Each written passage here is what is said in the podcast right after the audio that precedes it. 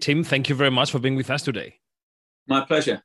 Yeah. Um, my first question is how can you relate if you do with this kind of character in Sundown?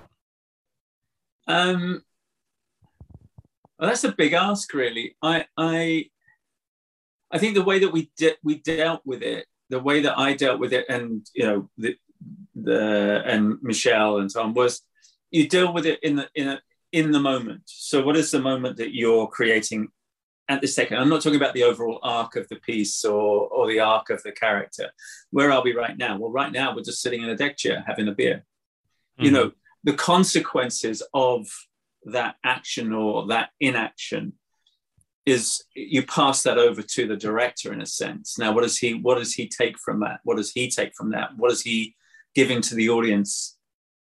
You, you know, using that inaction, if you like. Mm. And so, uh, so yeah, it's it. On the one hand, the overall character. Um, do I relate to him? Well, I played him. I don't know if that's a that's a cop out or not. it probably is, but but do I? I suppose do I like him? I like aspects of him. Would I behave that way? I hope I wouldn't. I hope that I wouldn't under under such circumstances. But to play him was an incredible challenge, and uh, and fascinating to me. Yeah. I have a confession to make here. When when I see these kind of characters on the screen that go that they go somehow off road, I feel envy, but I'm a coward. I, I, I say, oh, I, I couldn't do that. I, I never I never could do that. Um, do you share yeah. these these these two feelings? Yeah, I mean, he, he comes from a, a position of incredible privilege.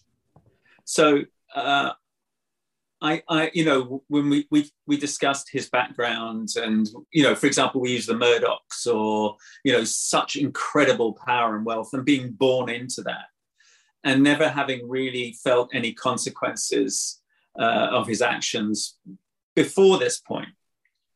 Um, and so then, the way that he behaves is, I suppose, he feels utterly justified Mm. I mean, he comes from an extraordinary, yeah, he comes from incredible wealth and incredible uh, privilege. And so I don't think he's ever been taken to task for his actions before um, and doesn't expect to be uh, probably at this point. Um, he, he, there's something has happened to him, and this is the way that he has chosen to deal with it and that is intriguing as, as a, an audience, as a, as a spectator, and going on this journey with him. It's intriguing, it's fascinating, it's disgusting, it's it's terrifying on, on many levels. Um, I mean, but he knows no better. He made a hmm. decision. Mm. He made a decision, and then and then he drifts. You know. Yeah yeah i know. It's it's, it's a difficult one isn't it? It's a it, yeah it's it is. I mean it's it's it's tricky. Um i yeah. wanted to ask you about um, michel's work on the set and from that i would like to ask you to go to the topic of how do you like your directors? How do you like them? So from michel to oh wow. the, the general category you know? Well this, that's a tricky one. Uh, yeah. well michel's uh, you know unique. He's uh, you know, I think there are there are various directors that I've worked with in, in my sort of jobbing life um, that really were kind of game changers, you know, and also ones I haven't worked with. They, would be that, but the ones just sticking to what you said, the ones that I have worked with.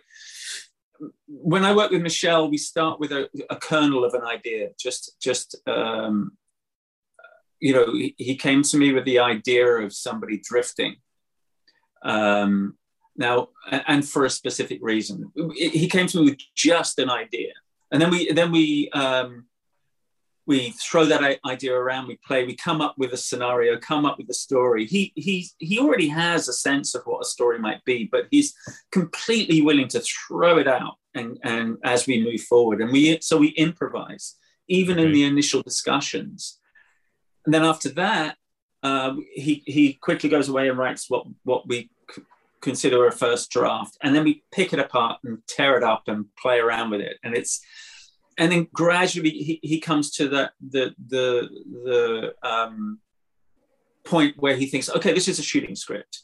This is at, at least the beginnings.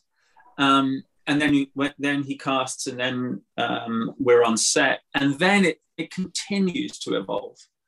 It, it, it's always a movable feast. It's always fascinating, uh, and also he's never never shy if he if he sees something that happens in as you can imagine a lot happened on that beach um, he'll go down that road immediately. Okay that's fantastic. And then everything changes and off we go on an, on on on the journey.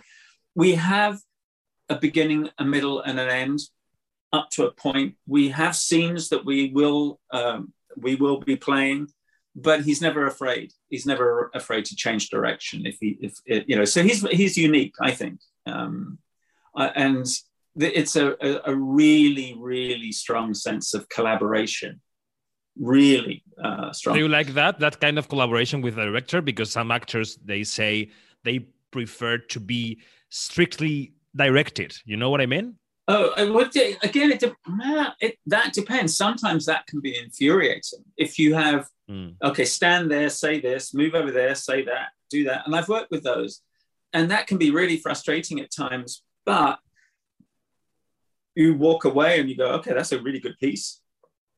So the one thing works the other thing works and then neither of them work sometimes. I don't know but with with with um what do I, I don't know if i have a preference. I do like that wildness. I do like that free for all i like this sense of anarchy. I do and sometimes it works and sometimes it really doesn't. But i do like that um, I do like that sense of danger that that some directors bring, um, without it being e- egotistical or without it being um, look at me, look at me, look at me. Okay. Um, I, I, I really like I like I like with Michel stuff. He does dance on the edge. They're you know they are peculiar little little films. I shouldn't say little because they they are films, but but they are uh, they have an intimacy and a danger at the same time, which I think um, is intriguing. You know, I, I, I, love the way that he works. We're, we're, we're at the beginnings of, we're thinking about what the next one might be. Mm-hmm. Um, I think I'll, I, you know, as long as he'll have me, I think I'll be working with Michel. okay, okay. And as an actor, uh, Tim, I'm curious mm-hmm. about what, what, which part of the process of acting makes you really tick? Is it the preparations? Is it the documentation? Is it the actual shooting? Um, what's really what's really the, the the, the force that moves you into the next and the next and the next project? Um, wow. Uh, I, I, mean, I try and stay in. in I, I don't have any plan. It's a complete mess. Uh, my career, whatever you call it and I and I like it that way. So maybe that is a plan in some anarchic way. I, I mean, I don't have, uh, yeah, I never know what's around the corner, and I like it that way. And sometimes it's terrible. Oof, I've done some terrible stuff, but really enjoyed it too. And then sometimes I've done some very good stuff. So you know, whatever. Um, so I don't have a plan. Uh, I don't really know. I think I don't I guess I don't analyze too much. Maybe I should. I don't know. But I, I don't I, I don't think I analyze it too much. Um, I, uh, I, can, what can I say? I, I don't know what makes me tick as an actor. Fear of unemployment. Yeah, which is That's very a good English. one. Very, very English, I think but yeah, fear of unemployment. That's yeah, maybe yes, because I was I was thinking about what you said about about the mess that is your your process of choosing uh, characters, and I was yeah. thinking about um how does this this mess uh, connects to saying yes to Marvel again? I mean, it's like that is oh. like the, the, the proper well, order. That, yeah, but that was easy because I just thought it was hilarious. Um, because originally I just did that film for, for my kids when they were little, the first oh, one. Oh, okay. I did it for my babies, you know, because uh, because I thought they would they would uh, it would make them laugh. Daddy's a monster, um, and then they came back and said, "Would you mind sort of bringing that character back for?" And I thought, "Oh, that's a nice idea." and I, I, mean, I haven't seen what they've done with it, but um, we had a lot of fun making it.